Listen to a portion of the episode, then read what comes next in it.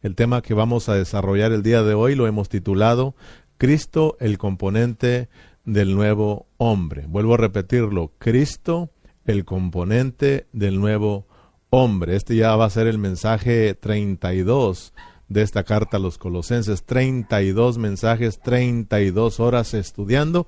Esperamos en Dios que algo se nos esté quedando en estas 32 horas que hemos venido estudiando esta carta a los colosenses. Entonces, el tema Cristo, el componente del nuevo hombre. ¿Cuál es la meta? Cada mensaje eh, eh, tiene una meta. Cada vez que compartimos es porque queremos llevar a los hermanos a un cierto lugar. Entonces, la meta de este mensaje es muy sencillo. Eh, cuando hablamos nosotros de Cristo, el componente del nuevo hombre, tenemos nosotros que alcanzar a mirar que todos nosotros hemos sido puestos en Cristo, hemos sido metidos en Cristo y que todos juntos componemos el nuevo hombre. El nuevo hombre es Cristo como la cabeza y Cristo como el cuerpo. Y todos nosotros, siendo miembros del cuerpo de Cristo, venimos a formar el nuevo hombre. Entonces, como el nuevo hombre, ahora nosotros tenemos que vivir a Cristo. Nuestra vida debe de ser Cristo. Entonces, cuando vivimos a Cristo, nosotros vivimos también eh, la vida de iglesia y entonces estamos viviendo en el nuevo hombre, el cual es agradable a Dios. Entonces, que Dios nos permita alcanzar a mirar lo que es el nuevo hombre. Claro que al hablar del nuevo hombre, este, este tema es muy, es muy amplio. Entonces, eh, de seguro que hoy no lo voy a, no lo vamos a terminar, pero sí vamos a poner bases importantes para ir entendiendo lo que es este asunto del nuevo hombre. Entonces, en los últimos mensajes, si ustedes recuerdan, hemos venido hablando acerca de que nosotros morimos con Cristo, pero que también resucitamos con Cristo y fuimos hermanos y, fuimos sentados con Cristo allá en el trono, en los lugares celestiales, y que nuestra vida está escondida en Cristo. Si ustedes recuerdan, en el mensaje pasado estuvimos hablando acerca de que nuestra vida está escondida con Cristo en Dios. Y entonces, hermanos, eh, hablamos pues de que ahora nosotros tenemos que vivir conforme a las cosas de arriba. Tenemos que buscar las cosas de arriba, poner nuestra mira en las cosas de arriba, no en las de la tierra, porque hemos muerto con Cristo, pero también resucitamos con Cristo para caminar en una vida nueva. Esta es la vida de Cristo. En segunda de Corintios, capítulo 5, versículo 14, ahí nos muestra el apóstol Pablo lo que significa morir con Cristo y resucitar con Cristo. Segunda a los Corintios capítulo 5 versículo 14 dice, porque el amor de Cristo nos constriñe, pensando esto que si uno murió por todos, luego todos murieron. Y por todos murió, para que los que viven, escuchen bien, por todos murió, para los que viven ya no vivan para sí, sino para aquel que murió y resucitó por ellos. De manera que nosotros de aquí en adelante a nadie conocemos según la carne, y aún a, y, y aun si a Cristo conocimos según la carne, ya no lo conocemos así. De modo que si alguno está en Cristo, nueva criatura es, las cosas viejas pasaron, he aquí, todas son hechas nuevas. Entonces, vivir en la vida, uh, la vida cristiana, ¿verdad? Consiste en vivir la vida de Cristo. Por eso nos, nos llaman cristianos, porque estamos siguiendo a Cristo, viviendo a Cristo, ¿verdad?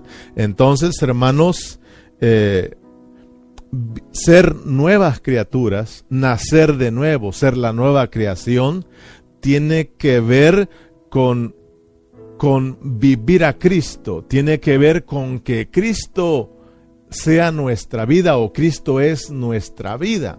Por eso eh, dice Pablo, ¿verdad? En, en, Colosenses, donde estamos estudiando capítulo 3, que nuestra vida está escondida eh, en Cristo con Dios. Entonces aprendimos ahí que cuando hablamos o cuando Pablo dice que nuestra vida está escondida en Cristo con Dios, no se está refiriendo a nosotros, a nuestra personalidad. Aprendimos que está hablando de la vida de Cristo siendo nuestra vida, que Cristo es mi vida, Cristo es tu vida. Entonces, hermanos, eh, la vida nueva consiste en vivir a Cristo. Tú eres nueva criatura. Tú, hermanos, eh, eh, naciste de nuevo, por lo tanto, a hoy nos están invitando a que debemos vivir en esa vida nueva que es Cristo.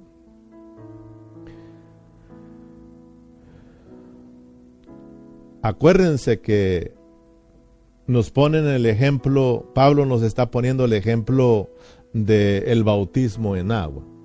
Cuando nosotros somos sumergidos en el agua, esto significa que nosotros somos estamos muertos y que nosotros debemos de ser sepultados, nosotros debemos de ser enterrados. Entonces cuando nos sumergen en las aguas del bautismo, esto significa que estamos muertos, que se acabó la vida vieja, se acabaron las cosas de abajo, se acabaron las cosas de este mundo. Estamos muertos, muertos, muertos y entonces nos tienen que enterrar y eso pasó en las aguas del bautismo, nos sumergieron en el agua, pero no quedamos en el agua, sino que también nos levantaron de las aguas del bautismo, que esto significa que también como Cristo resucitó de entre los muertos, también nosotros resucitamos juntamente con Cristo para una vida nueva. Por eso nos dice Corintios que para los que viven ya no vivan para sí, sino para aquel que murió y resucitó por ellos. Entonces, ahora, hermanos, que nosotros hemos resucitado juntamente con Cristo, ahora nos están invitando a vivir una vida nueva, porque resucitamos juntamente con Cristo. Colosenses 3:4.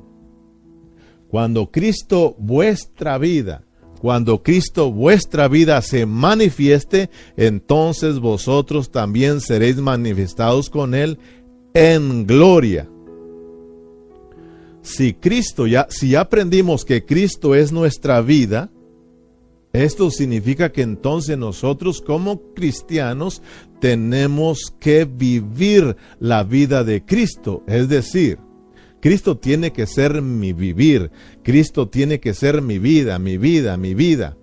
Si, eh, si, si Cristo camina y Él es mi vida, entonces yo tengo que caminar.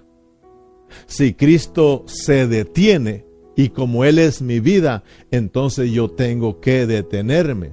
Si Cristo habla, entonces yo tengo que hablar porque Cristo es mi vida. Él es la vida, Él es mi vida. Si Cristo guarda silencio, entonces yo tengo que guardar silencio. Si Cristo empieza a orar, si Cristo está orando y Él es mi vida, entonces yo tengo que estar orando. Pero si nosotros sabemos que Cristo es nuestra vida, ¿por qué entonces nosotros Cuando Cristo camina, nosotros no estamos caminando. Cuando Cristo está avanzando, entonces ¿por qué nosotros no estamos avanzando juntamente con Él? Si Cristo está hablando, entonces ¿por qué nosotros no estamos hablando juntamente con Él? Si Cristo es el que intercede por todos nosotros, si Cristo siempre está orando, ¿por qué nosotros como cristianos dejamos de orar? ¿Por qué nos cuesta levantarnos a orar? ¿Por qué no pasamos tiempo en la oración, en la intercesión? Porque hermanos, Todavía seguimos viviendo nuestra propia vida. Conocemos que Cristo es nuestra vida, pero hermanos, no lo estamos llevando a la práctica. No lo estamos practicando. No lo estamos viviendo. Y Pablo no nos está hablando solo de doctrinas en el capítulo 3, sino que aprendimos que Pablo nos está hablando de un Cristo experimental, práctico, de que ahora nosotros tenemos que estarlo viviendo, que estarlo practicando. Entonces, si Cristo es nuestra vida, pero Cristo hace cosas y nosotros hacemos otras cosas, esto significa que andamos viviendo todavía nuestra propia vida. Y como todavía vivimos en nuestra propia vida, entonces hacemos lo que bien nos pega en gana entonces vamos para donde nosotros queremos y seguimos viviendo como terrenales. Seguimos viviendo y buscando y anhelando las cosas de esta tierra. Seguimos viviendo como los hombres y no según Cristo. Entonces, lo que estamos hablando es sumamente serio. Todos nosotros, hermanos, sabemos que el tiempo se está terminando. O sea, el cierre de la era de la gracia ya no nos queda mucho tiempo. Estamos hablando de unos escasos años y se, va, se va, a cerrar eh, la era en que estamos viviendo y todos sabemos que viene la era del reino. Entonces, hermanos, hemos, estamos mirando que la palabra que Dios nos ha dado al ministerio Pan de Vida y sobre todo esta palabra que Dios nos ha venido hablando en los últimos tiempos es, hermano, es para presentarnos perfectos en Cristo Jesús. Es para que nosotros lleguemos a ser cristianos victoriosos, cristianos vencedores y podamos nosotros reinar con Cristo. Por eso es importante estar viviendo a Cristo, viviendo a Cristo. Esto nos mantendrá listos para que Cristo nos tome y formemos parte del reino de mil años que está por eh, venir. Entonces, si nosotros queremos ser esos cristianos vencedores, debemos de ser los que están viviendo a Cristo. Debemos de, de, ser los que están tomando a Cristo como su vida, como su vida. ¿Verdad? Tenemos que aprender a movernos juntamente con Cristo porque Él es nuestra vida. Por eso te decía, si Cristo avanza, hay que avanzar. Si Cristo se detiene, hay que detenernos. Si Él habla, hay que hablar. Si Él calla, hay que callar. Si Él ora, hay que orar. Pero nosotros te das cuenta de que nosotros hacemos todo lo contrario. Por ejemplo, Cristo intercede. Él está intercediendo. Él es la cabeza y Él está intercediendo por todos nosotros. ¿Qué tiene que hacer la iglesia? ¿Qué tiene que hacer el cristiano? Tiene que estar orando todo el tiempo. orar sin cesar es de que todo el tiempo estemos orando, cada hora, cada minuto, cada hora, cada día, cada semana, cada mes, todo el año tenemos que estar orando, donde quiera que andemos tenemos que estar orando. Eso es estar viviendo la vida de Cristo. Estamos, eso es que Cristo está haciendo nuestra vida, nuestra vida. Entonces, nosotros, si queremos ser los cristianos victoriosos, tenemos que caminar juntamente con Cristo. Tenemos que caminar juntamente con Cristo, porque los vencedores van hacia donde va Cristo. Los vencedores siguen a Cristo. Los vencedores van tras las huellas de su Maestro. Mira Apocalipsis capítulo 14, versículo 4. Apocalipsis capítulo 14, versículo 4.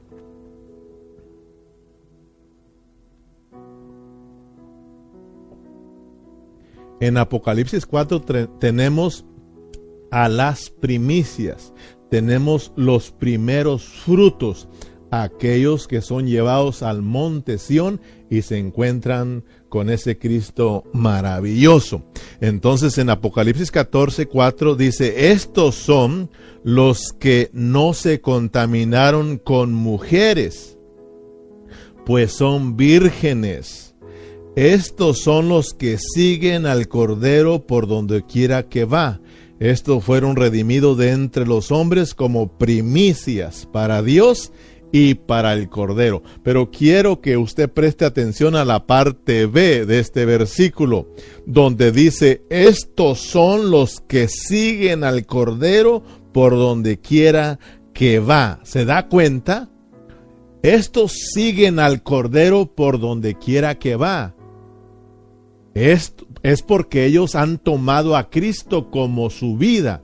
Por eso te decía, Cristo está avanzando, ellos están avanzando juntamente con Cristo, porque son uno con Cristo en vida, hermano. Que Dios nos ayude a ser uno con Cristo en vida, que Cristo esté siendo nuestra vida, nuestra vida. Y entonces eso significa que estamos caminando con Él. Eso significa que estamos siendo guiados por el Espíritu. Eso significa que estamos caminando de acuerdo a nuestro Espíritu donde mora Cristo. Por eso en Lucas, si ustedes recuerdan, 9:23, Jesús le dijo a sus discípulos, si alguno quiere venir en pos de mí, si alguno quiere seguirme, si alguno quiere caminar conmigo, niéguese a sí mismo, tome su cruz cada día y sígame. O sea, de que nos quede en claro que caminar con Cristo, seguir a Cristo, tiene que ver con estar viviendo a Cristo, con el vivir a Cristo. En aquel entonces los discípulos caminaban y seguían a Cristo, pero ahora, hermanos, nosotros eh, tenemos, Cristo está dentro de nosotros. Entonces, caminar con Cristo significa que yo estoy viviendo de acuerdo a ese Cristo maravilloso que está dentro de mí. Significa que yo estoy viviendo a Cristo. Por eso dice que Enoch, Enoch caminó con Dios y Dios se lo llevó. Porque Enoch fue una persona consagrada a Dios, su nombre lo, lo dice, Enoch significa consagrado, fue un hombre dedicado, consagrado a Dios y que caminó con Dios significa que, que Enoch era uno con Dios. Dios le decía detente, no se detenía. Eh, Dios le decía vamos y Enoch avanzaba juntamente con él. Era uno en vida. Ahora nosotros somos uno con el Cristo que mora dentro de nosotros. Aleluya. Entonces, eh, caminar con Cristo, estamos hablando de vivir a Cristo. Vivir a Cristo. Ahora avancemos un poquito más y miremos algo más interesante y, que es eh, sumamente elevado. Cuando nosotros, eh, como cristianos, empezamos nosotros a disfrutar a Cristo. Escuche bien, cuando nosotros empezamos a disfrutar a Cristo, cuando empezamos a vivir a Cristo, cuando empezamos a buscar las cosas de arriba, cuando empezamos a, a, poner la mira en las cosas de arriba, hermanos, entonces empieza, empieza una renovación en nosotros, hermanos. Entonces la vida de Cristo empieza a extenderse en nuestras almas. Y entonces nosotros, hermanos, empezamos a recibir una transformación y ese disfrute de Cristo nos lleva a buscar, hermanos, eh, a buscar la vida de la iglesia. Es decir, nos lleva también a, practicar la vida de la iglesia, nos lleva a amar a nuestros hermanos, nos lleva el anhelo de estar juntamente con mis hermanos porque vamos comprendiendo que Cristo y la iglesia son el nuevo hombre. Si yo me estoy revistiendo del nuevo hombre, entonces significa que yo por un lado estoy viviendo a Cristo, pero por el otro lado estoy experimentando a ese Cristo maravilloso juntamente con mis hermanos. Y entonces nos va a llevar a, ser edificados juntamente con nuestros hermanos, a crecer juntamente con nuestros hermanos y juntos vamos a estar eh, exhibiendo a ese eh, nuevo hombre. Cuando nosotros, hermanos, no estamos viviendo a Cristo, entonces surge todo lo contrario. Nosotros estamos viviendo nuestra propia vida, les decía, y hermanos, eh, cuando no estamos disfrutando a Cristo como nuestra vida, pues no hay ningún cambio en nosotros. No hay ninguna transformación, por lo tanto nos importan un, comido, las, un comino las cosas de Dios, nos importa un comino la vida de la iglesia, no sentimos carga por la vida de la iglesia. Cuando alguien no está disfrutando a Cristo, le importa un comino, hermanos, el conectarse para, uh, para mirarse reuniones. Le, le, le, importa un comino ir a sus, a sus reuniones. Y miramos a muchos cristianos viviendo su propia vida y haciendo lo que bien les pega en gana. Todavía viven, hermanos, como que si eh, fueran del otro, todavía viven conforme a las cosas de este mundo, con su mente fija en las cosas de este mundo y viven como hombres, viven como terrenales. Oh, gracias a Dios que a ti no te importa un comino la vida de la iglesia. Gracias a Dios que tú has recordado que hoy es el día del Señor y que tienes una responsabilidad con tu localidad y has asistido a tus reuniones. Si no te reúnes todavía, gracias a Dios porque tú estás conectado, pero hay muchos hermanos que les importa un comino. Eso significa que ellos no, no, están experimentando a Cristo. A mí que nadie venga y me diga que está disfrutando a Cristo cuando les importa un comino la vida de la iglesia cuando no sienten carga por la vida de la iglesia, cuando se despiertan y no piensan en los hermanos, no piensan en las cosas de Dios, sino que se despiertas, te despiertas y solo solo eh, vas en busca de las cosas de la tierra, pensando en las cosas de este mundo. Ah, hermano, pero qué diferente es cuando nosotros estamos disfrutando a Cristo, te acuestas con una carga por los hermanos, te acuestas orando por los hermanos porque ese Cristo maravilloso intercede por todos nosotros y como iglesia nosotros nos mantenemos orando por los hermanos. Te levantas pensando en Dios, te levantas pensando en la vida de la iglesia.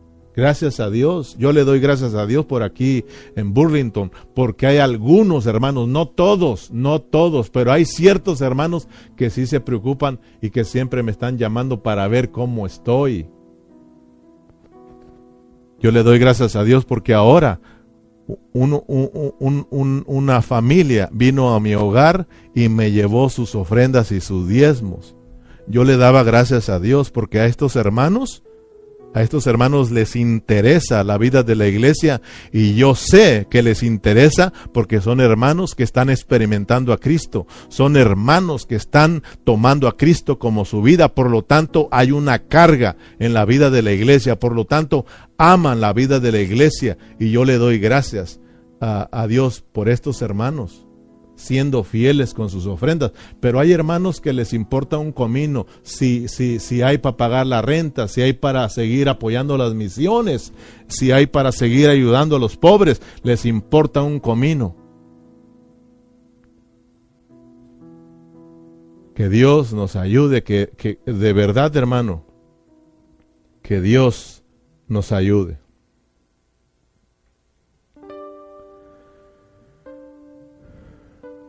Cristo el componente del nuevo hombre.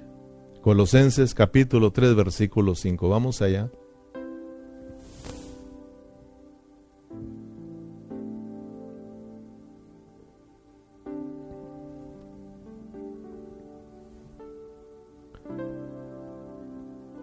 Colosenses capítulo 3 versículo 5. Y no estoy enojado, ¿ok? Solo estoy hablando de cuando estamos disfrutando a Cristo. Cuando Cristo está haciendo nuestra vida, nosotros entendemos que Cristo es el componente del nuevo hombre. Ahorita vamos a mirar que entonces nosotros formamos parte del pueblo de Dios, del cuerpo, de nuestros hermanos. Somos uno. Entonces si yo disfruto a Cristo, disfruto a los hermanos.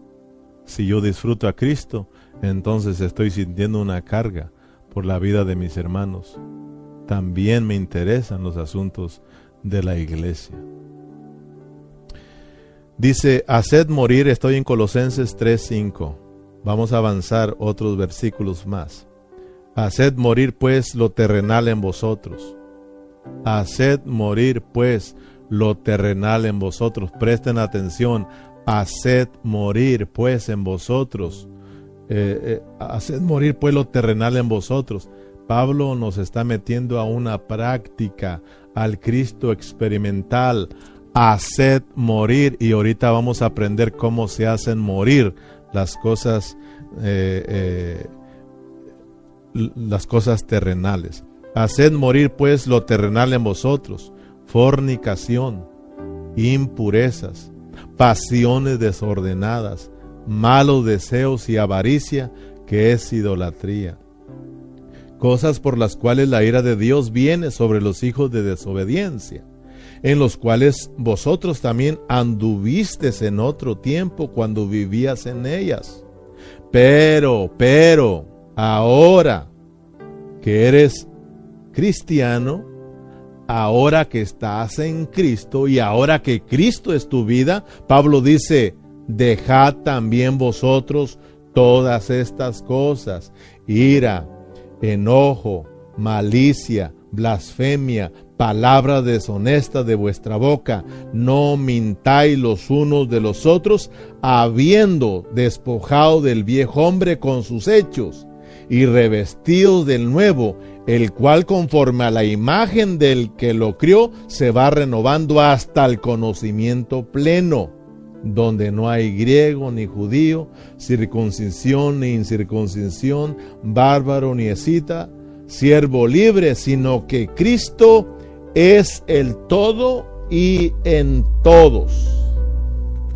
Entonces miremos que aunque el apóstol Pablo es un escritor muy ordenado en sus escritos, si nosotros no prestamos atención, no le entendemos al apóstol Pablo. Entonces debemos de entender lo, lo, que el apóstol Pablo o lo que Dios nos quiere mostrar a través del apóstol Pablo. Y les vuelvo a repetir, Pablo nos está metiendo a una práctica, a una práctica, a vivirlo, a que nosotros lo experimentemos. En el versículo 10, pongamos atención, Pablo menciona el nuevo hombre. Dice, y revestidos del nuevo, claro que el nuevo hombre, el cual conforme a la imagen del que lo creó, se va renovando hasta el conocimiento pleno Pablo, al mencionarnos del, al mencionar el nuevo hombre, dice que el nuevo hombre fue criado. Por eso les decía que prestemos atención, porque cuando habla del nuevo hombre, por un lado dice que este nuevo hombre fue creado, pero también nos dice que este nuevo hombre se va renovando, que este nuevo hombre se renueva y nos dice que nosotros debemos de vestirnos de este nuevo hombre también menciona a un viejo hombre que tenemos que despojarnos. Entonces nosotros tenemos que tener un entendimiento de cómo trabajan estos asuntos. Tenemos que alcanzar a entender lo que es el viejo hombre de lo que es vestir despojarnos del viejo hombre, de lo que es el nuevo hombre criado y de lo que es el nuevo hombre que se va renovando.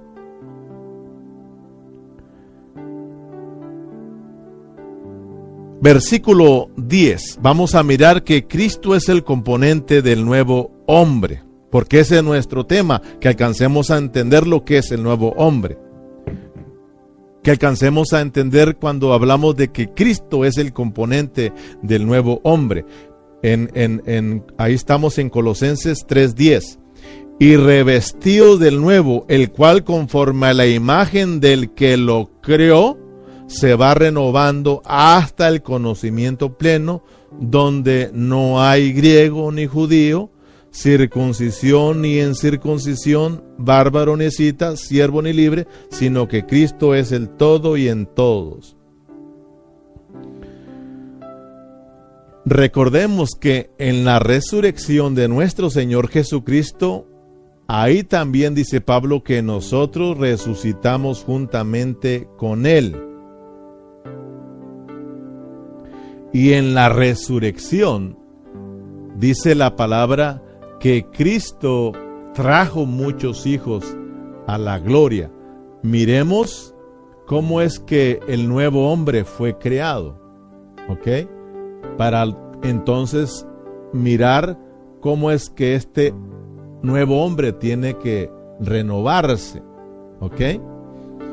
Entonces, el nuevo hombre dice Pablo que fue creado. Cuando Cristo resucitó, vuelvo a repetirlo, nosotros resucitamos juntamente con Él porque Cristo lo dijo, que si el grano de trigo no caía en tierra y moría, dice, quedaba solo. Pero si caía en tierra y moría, iba a llevar qué? Mucho fruto, muchos hijos a la gloria, lo dice Hebreos. Entonces, hermanos, Hebreo nos dice que eh, que era necesaria la muerte de Cristo porque de esa manera iba a traer muchos hijos a la gloria. Entonces cuando Cristo resucitó, al nosotros también resucitar juntamente con Él, significa que ahora somos los hijos. Ahora, hermanos, somos los muchos granos. Gloria al Señor todos nosotros los que tenemos a Cristo, todos nosotros aquellos que le hemos entregado nuestra vida a Cristo y que ahora Él es nuestra vida, hermano, todos nosotros resucitamos juntamente con Él. Estamos, dijimos que ahora estamos eh, metidos con Él. Cristo se metió en nosotros y nosotros nos metimos con Él. Nos hicimos uno con Cristo. Ahora miremos cómo ese hombre vino a existir después de la resurrección. Miremos cómo ese nuevo hombre fue criado. No sé si usted está alcanzando a mirar cómo surge el nuevo hombre. Hebreos 10:10. 10. Vamos a leerlo para que les quede claro. Porque convenía aquel por cuya causa son todas las cosas y por quien todas las cosas subsisten que habiendo de llevar muchos hijos a la gloria, perfeccionase por aflicción al autor de la salvación de ellos, porque el que santifica y los que son santificados, de uno son todos, por lo cual no se avergüenza de llamarlos hermanos, diciendo, anunciaré a mis hermanos tu nombre en medio de la congregación te alabaré, aleluya. ¿Están mirando ustedes cómo Cristo es el componente del nuevo hombre? Está alcanzando a mirar cómo es que fue creado el nuevo hombre en la resurrección. Dio inicio el nuevo hombre. Fue creado el nuevo hombre y gloria a Dios que nosotros formamos parte del nuevo hombre porque somos, estamos en Cristo y Él está en nosotros. Cristo como la cabeza lo es todo. Y Cristo como el cuerpo está en todos. ¿Lo alcanza a mirar? Cristo como la cabeza lo es todo. Él es el, el, centro del universo, ¿verdad? El primogénito de toda creación. Cristo como la cabeza es el que lo llena todo lo es todo, pero Cristo como el cuerpo está en todos nosotros. Entonces, Cristo la cabeza, Cristo el cuerpo, ese es el nuevo hombre. Pero como nosotros estamos metidos, somos miembros del cuerpo de Cristo, nosotros, la iglesia, formamos el nuevo hombre. Cristo y la iglesia el nuevo hombre. Por eso hay dos cosas que nosotros no debemos de pegarle la vista. Hay dos cosas en las cuales el cristiano no tiene que ser distraído. Cristo y la iglesia. Cristo y la iglesia. Si tú estás metido con Cristo, por eso te decía, si estamos disfrutando a Cristo, tú estás disfrutando la vida de la iglesia y te, te, tienes una carga por la vida de la iglesia. Pero si tú no estás viviendo a Cristo, nos importa un comino la vida de la iglesia.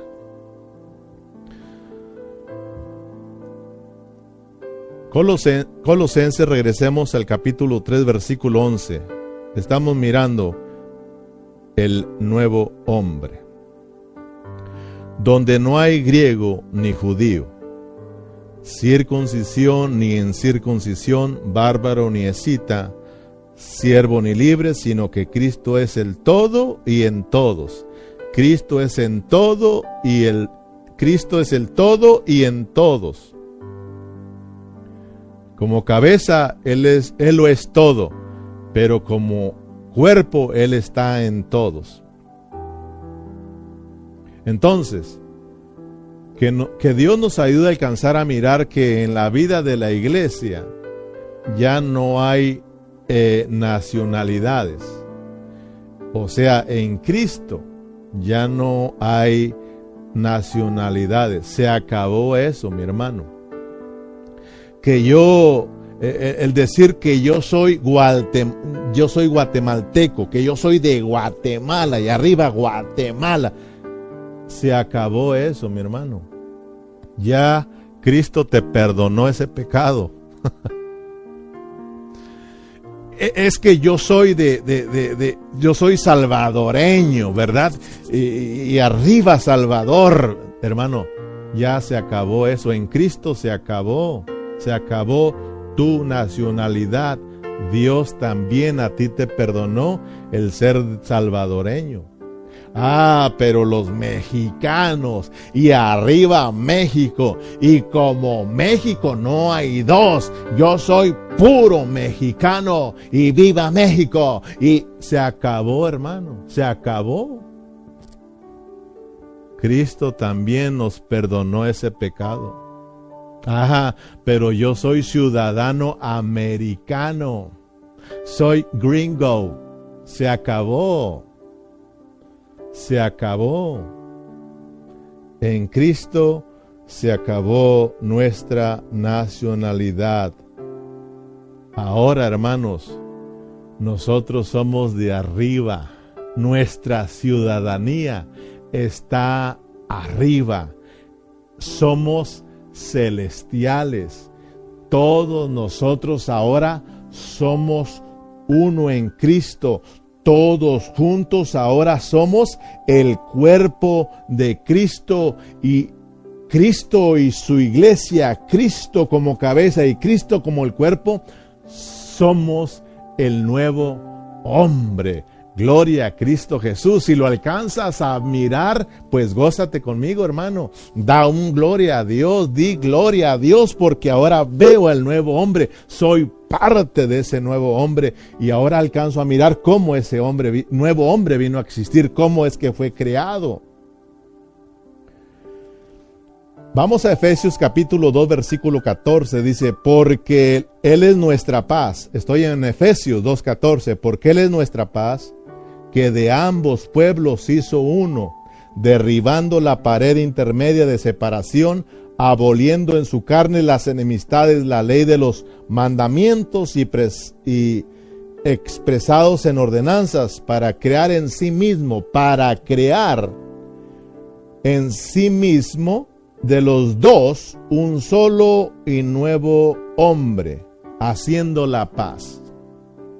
Y mediante la cruz reconciliar con Dios a ambos en un solo cuerpo, matando en ellas las enemistades, y vino y anunció las buenas nuevas de paz, que vosotros estabais lejos y a los que estaban cerca, porque por medio de él los unos y los otros tenemos entrada por un mismo espíritu al Padre. Así que ya no sois extranjeros ni advenedizos, sino conciudadanos de los santos y miembros de la familia de Dios. Aleluya. Miremos pues que Cristo es el componente del nuevo hombre. Por medio del Espíritu Santo que hoy, está dentro de nosotros, que hoy mora dentro de nosotros, fuimos unidos a Cristo.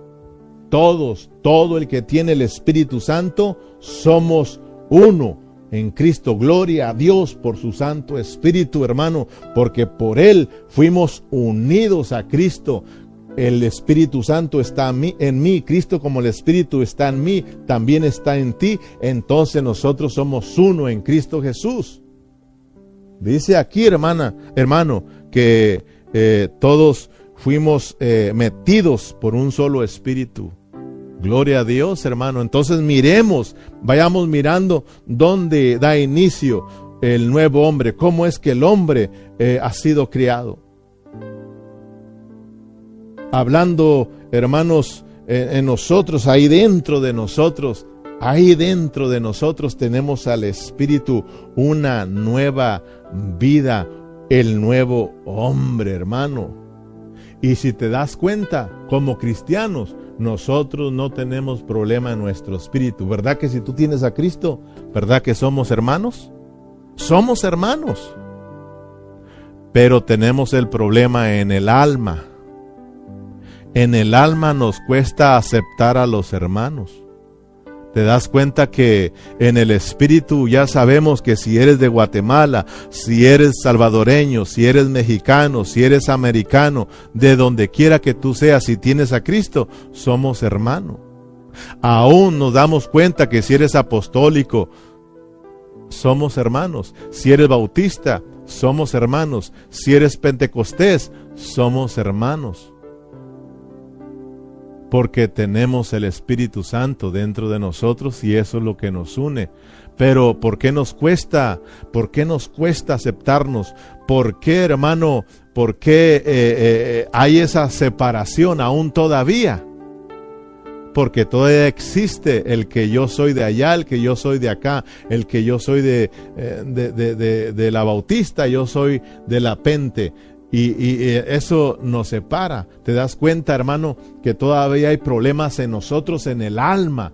Dios ahora quiere, hermano. Ahora quiere que nosotros nos hagamos uno en el alma. Y ahí está el bendito problema. Por eso, después de mirar que el nuevo hombre fue criado, Pablo nos habla también de que este nuevo hombre tiene que ser renovado, tiene que renovarse. Amén. Ahora, porque ahora el nuevo hombre tiene que arroparnos, pero ahora nuestra parte alma, para nosotros poder entonces abrazar a nuestros hermanos. Eh, en Colosenses eh, capítulo 3, versículo 9, vamos a ir ahí.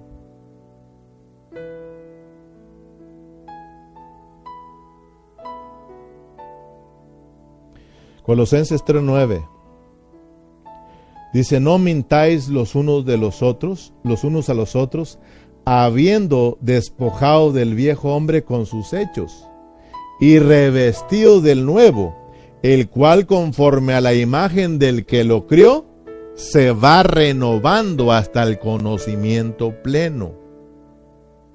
Miremos pues que a medida que nos vamos despojando del viejo hombre, estamos siendo revestidos del nuevo. Y, eh, eso significa que entonces el nuevo hombre se va renovando en nosotros día con día, porque esto es un proceso, ya nos han enseñado que esto es un proceso, hermano, en nosotros, que en los 80 años que Dios nos dio, Él se va a ir formando en nosotros. Y que si no lo dejas que se forme en ti, si no se forma en nosotros, entonces va a haber mil años para que eh, Cristo sea formado en ti. Entonces, hermanos, miremos pues que cuando nosotros nos despojamos del viejo hombre, entonces es cuando el nuevo hombre, nos vestimos del nuevo hombre y nos vamos renovando. Es decir, eh, eh, el, nuevo hombre desde nuestro espíritu nos arropa en nuestra, en nuestra alma y nuestra alma empieza ahora a vivir también en el nuevo hombre.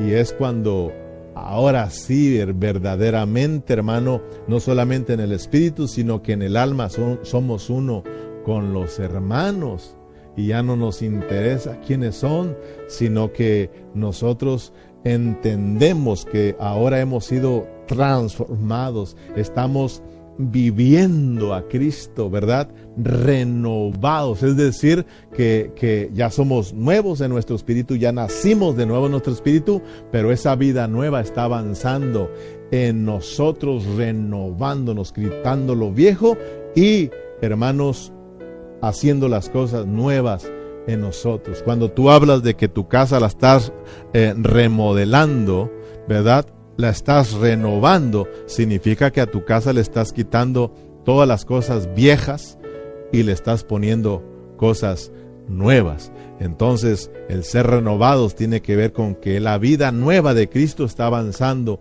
en nuestras almas. Estamos siendo transformados en nuestras almas. Entonces, para que nosotros seamos revestidos, para nosotros revestirnos del nuevo hombre y ser renovados en el nuevo hombre, primeramente el apóstol Pablo dice que nosotros tenemos que despojarnos del viejo hombre. Y despojarnos es, es quitárnoslo, es quitarlo de nosotros. Entonces, mire, Voy a darles un ejemplo. El texto que les voy a hablar no tiene que ver nada con el nuevo hombre, pero les voy a dar un ejemplo, ¿verdad? De cómo es, eh, de cómo nos vamos a revestir del nuevo hombre. Primero quitando lo viejo. Por ejemplo, es un verso, eh, quiero agarrar eh, Primera de Pedro porque es un verso que todos nosotros conocemos. Por ejemplo, Primera de Pedro 2.2.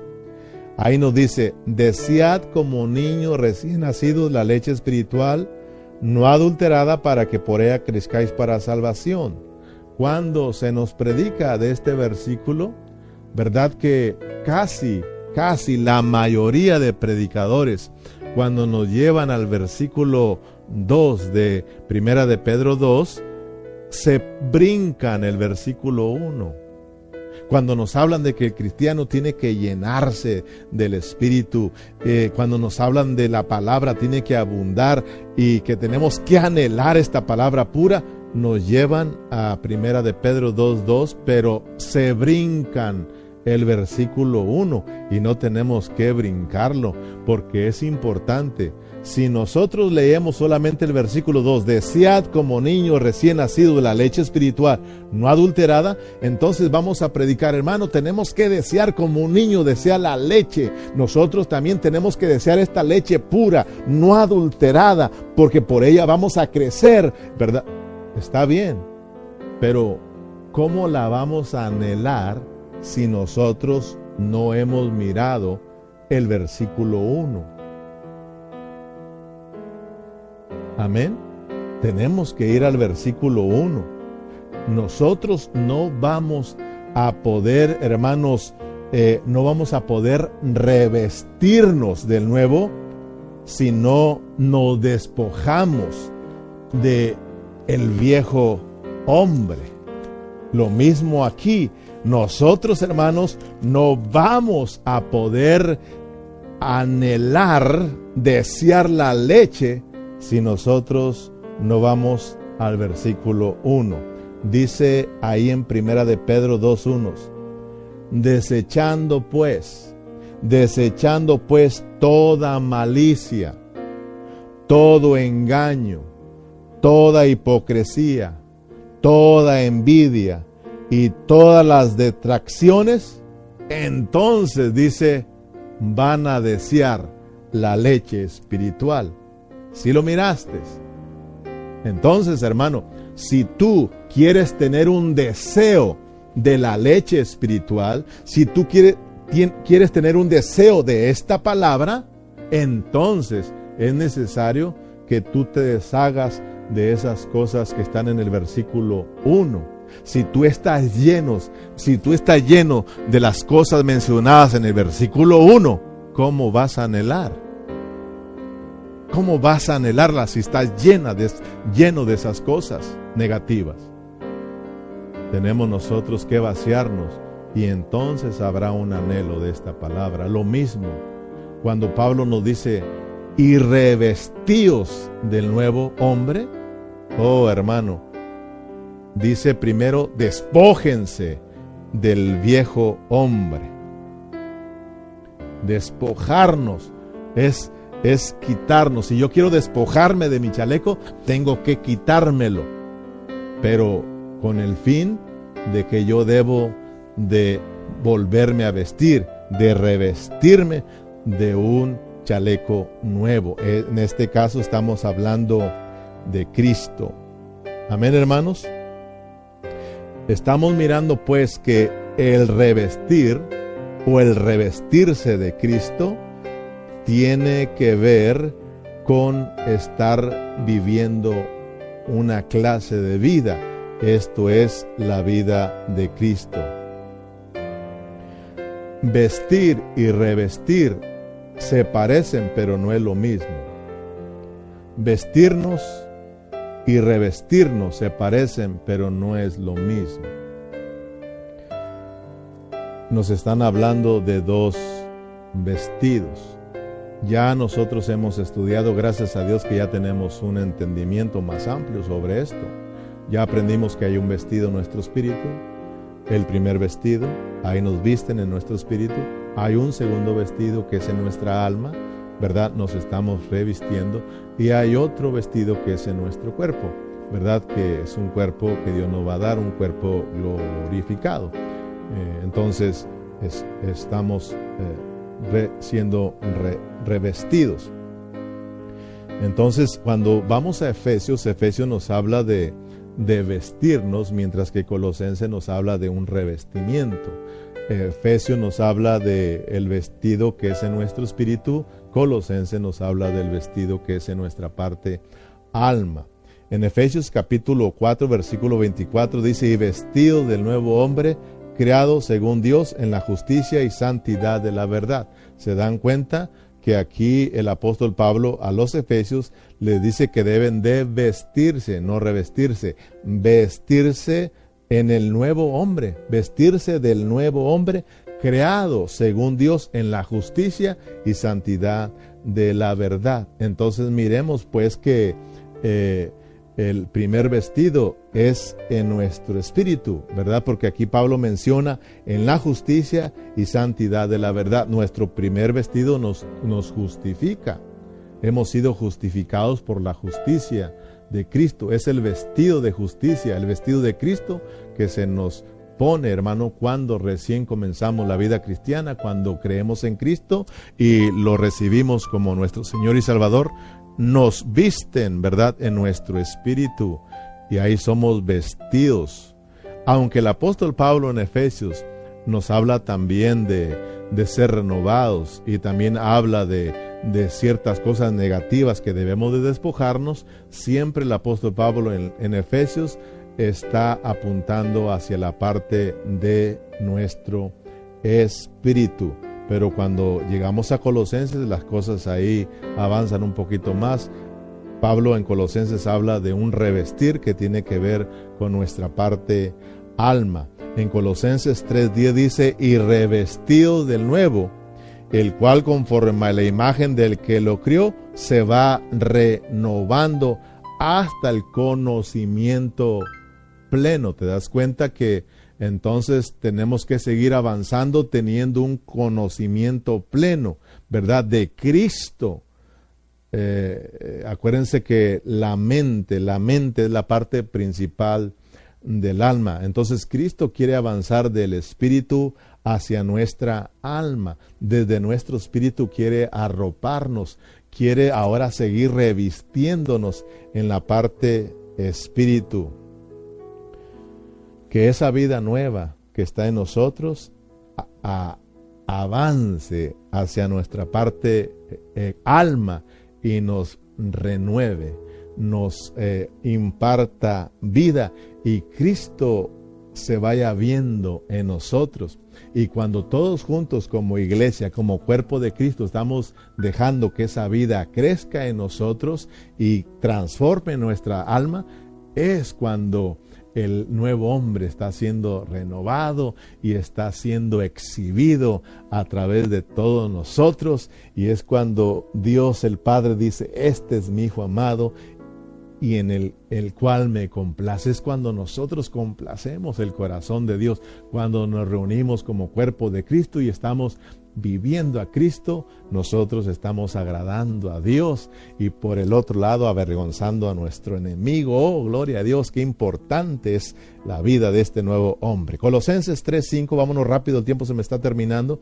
Colosenses 3.5, haced morir pues lo terrenal en vosotros, fornicación, impurezas, pasiones desordenadas, malos deseos y avaricia, que es idolatría, cosas por las cuales la ira de Dios viene sobre los hijos de desobediencia, en los cuales vosotros también anduvisteis en otro tiempo cuando vivías en ellas, pero ahora dejad también vosotros todas estas cosas, ira, enojo, malicia, blasfemia, palabra desordenada de vuestra boca, no mintáis los unos a los otros, habiendo despojado del viejo hombre con sus hechos. El apóstol Pablo, hermanos, nos pone eh, eh, por separados, número uno, los asuntos de la carne, nos pone separados, número dos, los asuntos del alma y número tres, los asuntos del viejo hombre con sus hechos. Mire, mire bien cómo separa estos tres asuntos. Eh, separan las cosas que son de la carne, las cosas que son del alma y las cosas que, que pertenecen al viejo hombre con sus hechos. En el versículo 5 tenemos los asuntos que son de la carne. Haced morir pues lo terrenal en vosotros, fornicación, impureza, pasiones desordenadas, malos deseos y avaricia, que es idolatría. Estos son asuntos tienen que ver, que tienen que ver con nuestra, ah, con las cosas de la carne. Son los apetitos de la carne que tenemos que despojarnos de ellos. Versículo 8, pero ahora dejad también vosotros todas estas cosas, ira, enojo, malicia, blasfemia, palabra deshonesta de vuestra boca. Estas cosas pertenecen a el alma. Y en el versículo 9 dice, no mintáis los unos a los otros, habiendo despojado del viejo hombre con sus hechos. Entonces, todas estas cosas pertenecen a quién? Todas estas cosas mencionadas pertenecen al viejo hombre. Y el viejo hombre también Pablo lo está comparando con un vestido viejo, con una vestimenta vieja. Quiere decir que cuando hablamos de un vestido estamos hablando de una clase de vida, de una naturaleza. En este caso es una naturaleza pecaminosa, es una naturaleza que pertenece a lo viejo, por lo tanto Pablo dice que tenemos que despojarnos, tenemos que quitarlo. Y ya aprendimos que el quitar estas cosas que pertenecen al viejo hombre no es hacer, no es que lo tenemos que hacer en nuestra propia fuerza. ¿Verdad? El, por ejemplo, eh, los apetitos de la carne. Por ejemplo, vamos por la calle, ya sea hombre o mujer, hermano o hermana, vas por la calle y de repente miras a una, a una hermana, a una hermana, perdón, a una, ya sea hermana o una mujer, la miras a una mujer hermosa. Entonces tú dices, no, no, no, no, no tengo que, no tengo que mirarla, no tengo que mirarla, porque si la miro puedo caer, si la miro puedo pecar, si la miro dice la palabra que puedo adulterar. No, no quiero ser un adúltero, no quiero ser un fornicario, no, no no, no, no, no, no, no la quiero mirar, no, no se trata de eso. No se trata, de esa manera no, no te quitas esas cosas que pertenecen al viejo hombre. O por ejemplo, eh, si, si, si te hacen enojar, eh, entonces tú vas a decir, no, no, no debo de enojarme. Y luego empieza a decir, no, cálmate, no debes de enojarte. Cuenta hasta 10 y respira profundo, tranquilítate. 1, 2, 3, 4, 5, 10. Ay, no debo de enojarme, no, de, no, no se trata de eso. Estamos hablando de despojarnos, es una clase de vida de vestirnos es una clase de vida. Estamos hablando de que tenemos que vivir a Cristo. Si tú estás viviendo a Cristo, si yo estoy disfrutando a Cristo, como mi vida, mis ojos no van a estar puestos en qué tan bonita está la hermana o está el hermano, sino que mis ojos ahora están puestas en Cristo. Ya esas cosas carnales se acabaron. Si ahora la miro o lo miro, lo miro en Cristo, con los ojos de Cristo. Hermano, las cosas de este mundo, la vieja antigua ah, la, de vivir se acabó. Hay una nueva vida en Cristo Jesús, hermano. Cuando tú andas con tus ojos puestos allá arriba, con tus ojos fijos allá arriba, no andas con carnalidades y con pasiones desordenados, desenfrenados dentro de tu vida. Entonces, habla de una clase de vida. Despojarnos es de que nosotros tenemos que ir a la cruz del Calvario, hermanos. No tienes que andarte esforzando. Esta es una clase de vida. Cuando, cuando tú pecabas no te esforzabas, ¿verdad? No te esforzabas para hacer un, para echar mentiras.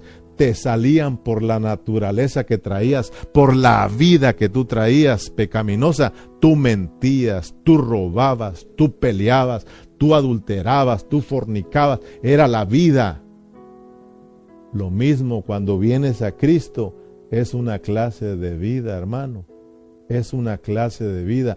Ahora ya no mientes, ahora, ahora tú hablas verdad. Ya no te llenas de ira, ahora te llenas de amor, porque esa es la clase de vida que estamos viviendo, mi hermano. Es una clase de vida. Entonces, para despojarte de esas cosas que pertenecen a la carne, a tu alma, oh hermanos, a las cosas eh, que pertenecen al, viejo hombre con sus hechos, simplemente tienes que ir a la cruz. Esa es nuestra ruta, ya lo hemos hablado, tienes que ir a la cruz y tener un entendimiento de lo que sucedió en la cruz. En la cruz se terminó esa vida vieja, mi hermano, y comenzó una vida nueva, la nueva vida en Cristo. Y a esa nueva vida hemos sido llamados a vivir. Revestirnos, revestirnos del nuevo hombre tiene que ver con una clase de vida. Cuando la Biblia habla de, la vestimenta, nos está hablando, hermanos, de una clase de vida, de una naturaleza. Por ejemplo, y con esto voy a estar cerrando, el tiempo se me fue. Si tú vas a un hospital si tú vas a un hospital, vas a mirar a un hombre con una vestimenta de blanco, de blanco, con su aparato aquí, ¿verdad? En el, en el cuello, colgado. Entonces, por la vestimenta tú dices, ahí viene el doctor, porque él es, con esa vestimenta está mostrando que él es un doctor, la vida de un doctor. Lo mismo, hermano, una enfermera también a ella le ponen una vestimenta. Cuando ella va al hospital, ella lleva otro vestimenta y tiene que quitárselo y ponerse otro vestido en la cual esté mostrando que ella es una es una es una enfermera. Es más, hasta los pacientes al enfermo que entra al hospital también le quitan su vestidura y le ponen una vestimenta de enfermo para que miren que él es un paciente y que está enfermo. La vestimenta es, es, eh, eh, es, una clase de vida en la palabra. Cuando tú mires de vestirte, te están hablando de vivir o de dejar de vivir. Despojarte del viejo hombre es de que dejes de vivir en la carne, dejes de vivir en tu alma y que ahora vivas a Cristo. Cuando nos hablan de una vestimenta, nos están hablando de la naturaleza misma de Cristo. Entonces, hermanos, que, eh, eh, para terminar, ¿qué significa revestirnos del nuevo hombre? Significa que ahora nosotros, como cristianos, tenemos que vivir a Cristo, vivir a Cristo, movernos con Cristo ese es el mensaje de hoy. Si tú eres parte de la iglesia, entonces nosotros tenemos que saber que somos el cuerpo de Cristo. Por lo tanto, lo que haga la cabeza tiene que hacer el cuerpo. Tenemos que movernos juntamente con Cristo porque Él es nuestra vida. Entonces, hermanos, espero que, que Dios eh, nos haya enseñado algo el día de hoy. Me llama la atención en, en Colosenses 3, 9, donde dice, y no mintáis los unos de los otros, habiendo despojado del viejo hombre. Esta palabra no mintáis, todos la sabemos que como cristianos no tenemos que mentir, porque eso, eso, el mentir, eh, eso es parte del diablo, el diablo es el padre de la mentira. Entonces, eh, mentir, eh, eso, eso es de, de la vida vieja en la nueva vida es hablar verdad y es caminar en la verdad porque Cristo es la verdad. Pero no solamente de que tú ya no, no significa que tú ya no tienes que echar mentiras.